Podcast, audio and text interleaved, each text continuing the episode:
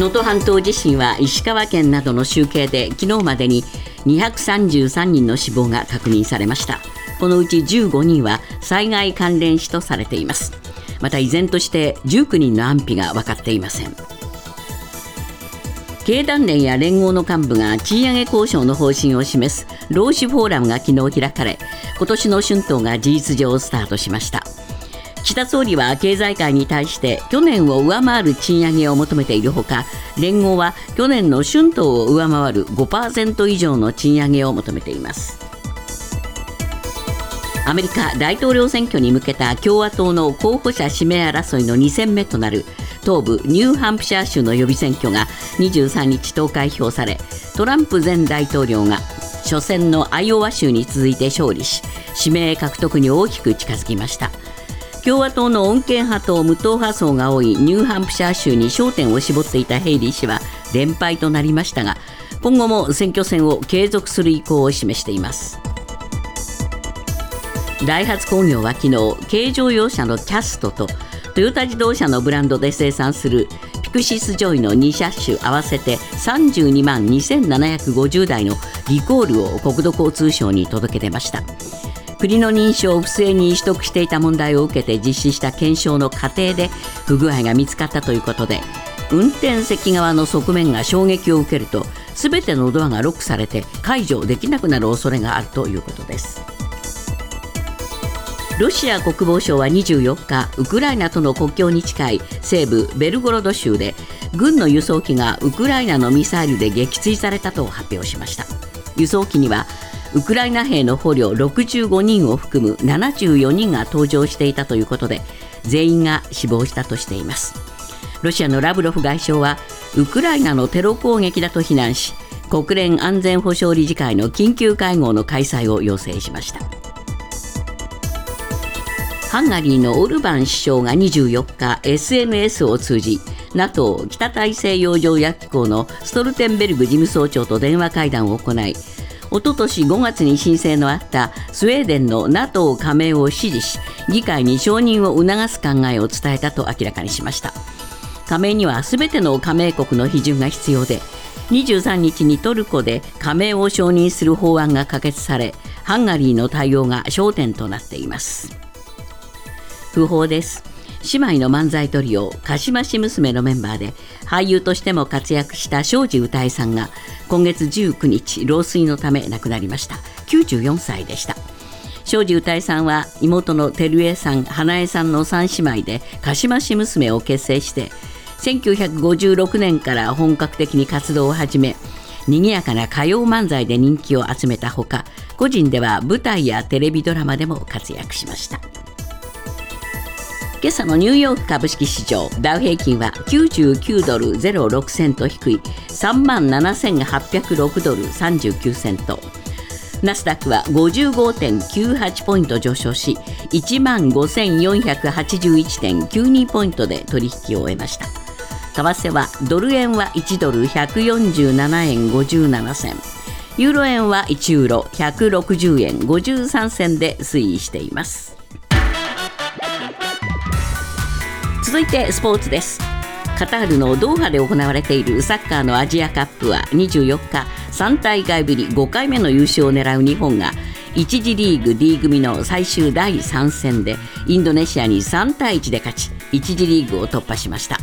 日本は今月31日決勝トーナメントの1回戦で E 組の1位と対戦します。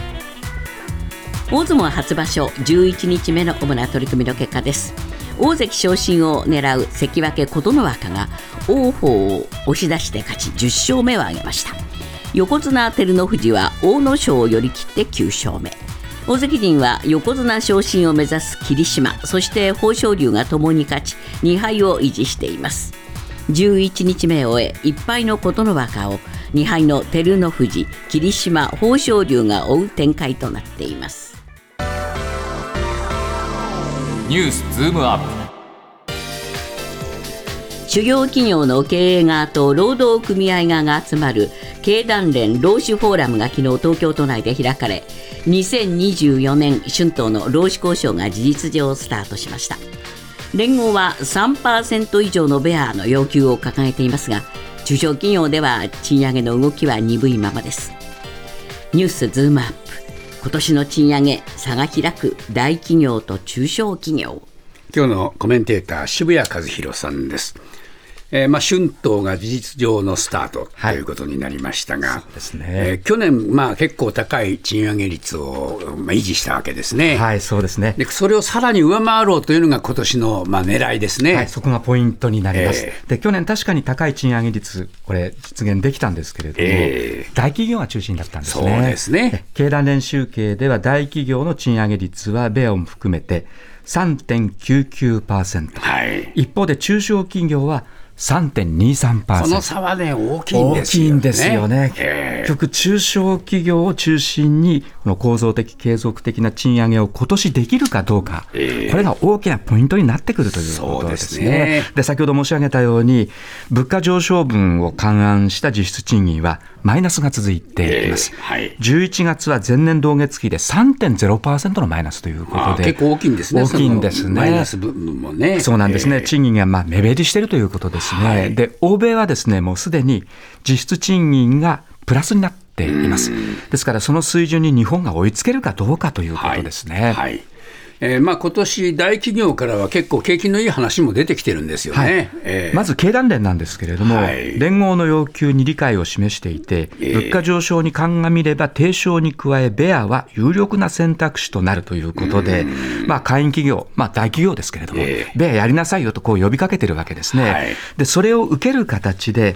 例えばアサヒビールとかキューピーは、ベア定昇込みで6%程度の賃上げを掲げています。アサヒはあの昨年5%、はい、キューピーは3.5%だったので、まあ、昨年以上だということですね。ううねで、ホンダの労働組合は昨日、2024年春闘で基本給を底上げするベアを月額1万3500円とする要求案を固めました、はい、でこれは昨年の30年ぶりの高水準だった月額1万2500円のベアの要求額を上回りますので、えー、まあえー、労働組合としては勝ち取れるだろうというですね、えー、こういうような思いを持っているということです、ね、からまあ高めに設定しているわけですね要求を。そういうことになりますね、はいはい、ただ中小企業はどうかとなるとですね、えー、いきなりちょっとトーンダウンするというのが現状です。はい、あの先週金曜日、東京新聞の一面です、えー、城南信用金庫と東京新聞のアンケート調査で、中小零細企業の35%が賃上げの予定なしと回答しています。で、賃上げをする予定は27.3%でしたので、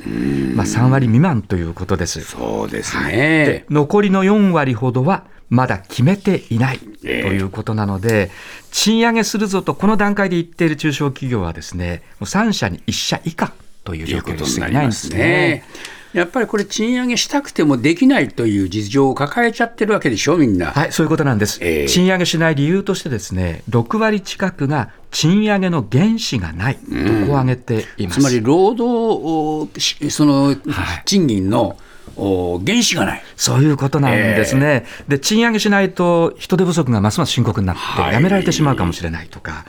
あるいは物価高で、これはもう従業員賃上げさせてあげたいと、こういうのはあるわけですけれども、その賃上げの原資となる、まあ、粗利益をですね、ちゃんと確保できない。じゃあなぜできないかというと、え上昇するその労務費とか、原材料費を製品などに価格を上乗せして転嫁する、この価格転嫁が十分進んでいないというのが現状です。はい、で日経新聞がですね、えー、大企業に対して実施したアンケートがあるんです。えー、取引先の中小企業の原材料費とか労務費の上昇分を購買価格、買ってあげる価格に反映しますか？と聞いてるんですが、反映しますよと答えたこの大企業の社長はですね、5割弱にとどまっているということですから、これやっぱり大企業の姿勢が非常にポイントだということですよね。ですね。ですからむしろ大企業が賃上げを実施したとしても、はい、じゃあ誰の犠牲の上になってるかということになりますよね。いうことになるんですよね。えー、ですから大企業はですね、自社の会社の賃上げアピールするのは当然だと思うんですけれども、えー、それだけじゃなくて、中小企業との取引の水準を底上げしますよと。はい、これも実揮して、さらにアピールしてほしいと思いますそうですね。そういうふうなことをやる企業なのかどうか、ということを国民がもっと関心しなきゃいけませんね。そういうことですね、えーあの大企業は自社の社員には公務してるけれども、ちょっと待てよと、こういうような視線で見るということですよね。そういう目があるぞということをですね、今回の春闘で、やっぱりもっともっとアピールしなきゃいけないと思いますね。ねニュースズームアップアメリカ大統領選の共和党候補者指名争いは政権返り咲きを狙うトランプ前大統領が2戦目のニューハンプシャー州予備選を制し支持基盤の厚さを見せつけました。しかしヘイリー元国連大使が4割超の票を確保したことで穏健派や無党派層からの不人気という弱点も浮き彫りになっています。ニュースズームアップ。トランプ氏2連勝も見えてきた弱点。えーまあ、第2戦でトランプさん、また勝利はしたんですが、はい渋谷さん、まずそのおどのくらいの票差かというとですね、え10ポイント強なんですよね。そうなんです。非常に微妙なですね、微妙な数字ですね。ええ。もう集計はおおむね終了しました。はい。得票率はトランプ氏が54.6%、はい。ヘイリー氏が43.1%、はい。ということなので、だから11ポイントちょっとですよ。はい、ということなんですよね。で、トランプ氏、これ序序盤の2州で連勝しました、はい。これはですね現職の大統領以外ではこのトランプ氏が初めてなんです。ですので、まあ、共和党指名候補はですね、まあ、トランプ氏で決まったとこう言っていいだろうというふうに、まあ、多くのアメリカのメディアは伝えています、はい。ところがこの11点数ポイントのこの差ということで、これ前回はですね初戦ではですね、トランプ氏51%ヘイリー氏19%だったのでずいぶん差が縮まっているというですねそうここういうことでもあるんですよね、ええ。実際トランプ氏はですね初戦のアイオワで大勝した後はヘイリーもよくやったと。余裕を見せていたんですけど、ええ。今回のニューハンプシャー州の勝利後の会見では、えヘイリーはまるで勝ったかのように演説していたが、彼女は負けたのだとこう言っているということで、ちょっとイライラしているようにも見えました。まあまあまあそうでしょうね。ですから、それなりの焦りはちょっと覚えたというところですはい。ね。ですからここは問題はあ無党派層、はい。こういう人たちがどういうふうな票数を持ってるかこれがポイントになるわけですね。そういうことなんですね。えで、このニューハンプシャーの今回の共和党予備選はですね、昨年10月までに登録申請を行うと、ええ無党派、共和党員以外も投票できるというですね、ええこういう仕組みだったんです。はいで、実際に投票者の4割を、今回このニューハンプシャー州では、無党派数が占めたとされています。はいで、その無党派層についてみると、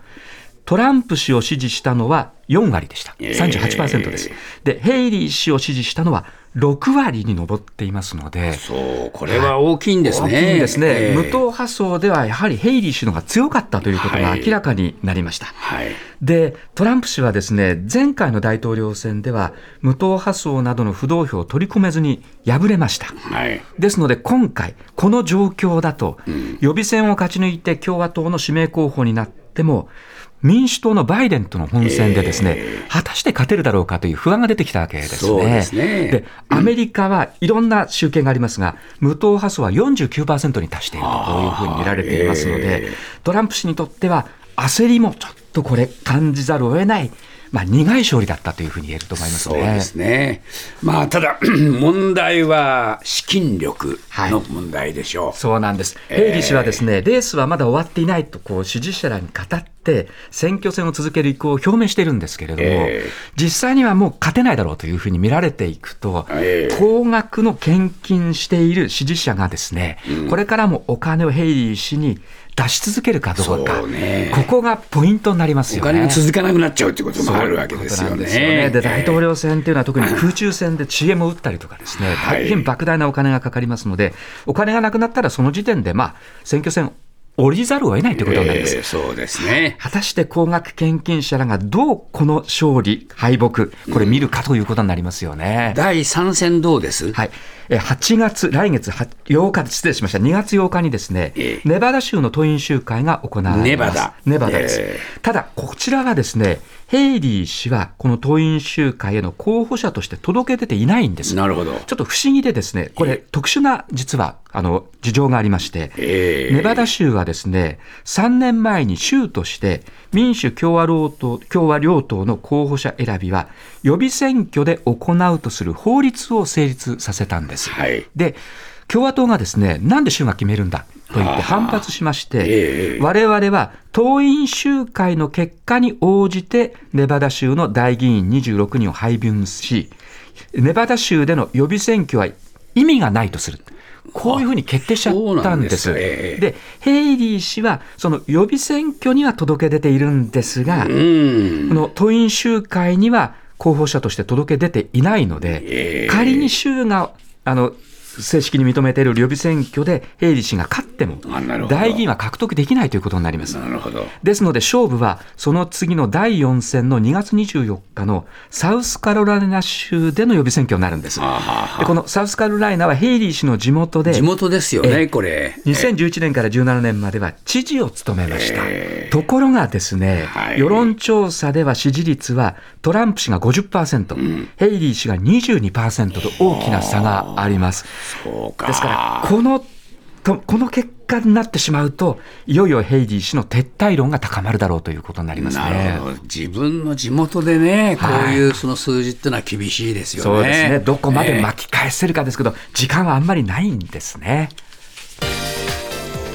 スウェーデンの NATO 加盟が実現する見通しとなりました23日にトルコ議会が加盟を承認したことに続きハンガリーのオルバン首相も24日スウェーデンの加盟を認めると表明しました。ニュースズームアップ。スウェーデンが NATO 加盟。ああ、随分大きな話なんですけれども、はい。い、よいよトルコも、えーハンガリーも、はい。えー、OK って話になりそうなんですか？そうなんです。トルコはですね、これまでクルド人武装勢力をスウェーデンが受け入れてる。そうでしたね。で彼らクルド人はトルコにとってはテロ組織だ、テロ集団だとこういうふうに言っていました。で、これに対してスウェーデン側がですね、テロ対策法を強化しまして、ええクルド人武装勢力をテロ組織と認めて、国内にいる構成員をえこれトルコに引き渡すということを決めたんです。ええでトルコとしてはですから懸案がスウェーデン側が譲歩してくれたことでですね、まあ、解決できたということです。はい。でさらにトルコはこのスウェーデンのこの加盟交渉のですね、ええ。代替案としてはい。取引条件としてですね、アメリカに対して F16 戦闘機の売却協議を進めろとこう言ってきたんです。はい。で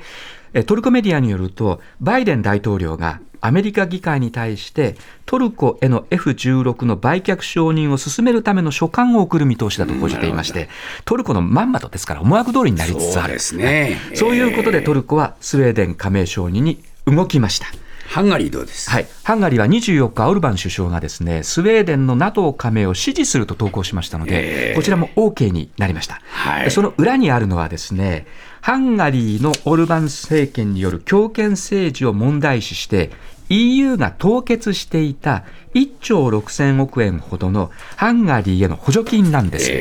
でこれ、ハンガリーはですねスウェーデンの加盟を認めるので、この補助金の支給を再開しろと、解除しろと言はい解除しろと、こういうふうにですね EU 側に言ってきたんですね。えで、EU 側は先月、支給を部分再開しました。で、どうもですね、EU はこの先です。全面的な補助金の支給を再開するんじゃないかというふうに言われていてこれとの取引でハンガリーはスウェーデンの加盟を認めたんじゃないかというふうに見られているという状ということは況ですね。EU は、まあ、なんとしてもスウェーデンを仲間に入れたかった。そういうことなんにですね。そういうことですよね。はい、でええその理由というのはですね、EU にとってバルト海、はいこれ、ロシアと対峙する上で軍事面で非常に重要です。そうですね。で、このフィンランドに続いてスウェーデンが加盟に加わるとですね、このバルト海を NATO 加盟国で包囲できるとええいう、こういうことになりますので、はい何が何でもスウェーデンの加盟がやっぱり欲しかったわけですね。ね加えてスウェーデンは世界屈指の潜水艦部隊を保有してまして、ええロシア海軍への大きな抑止力になりますので、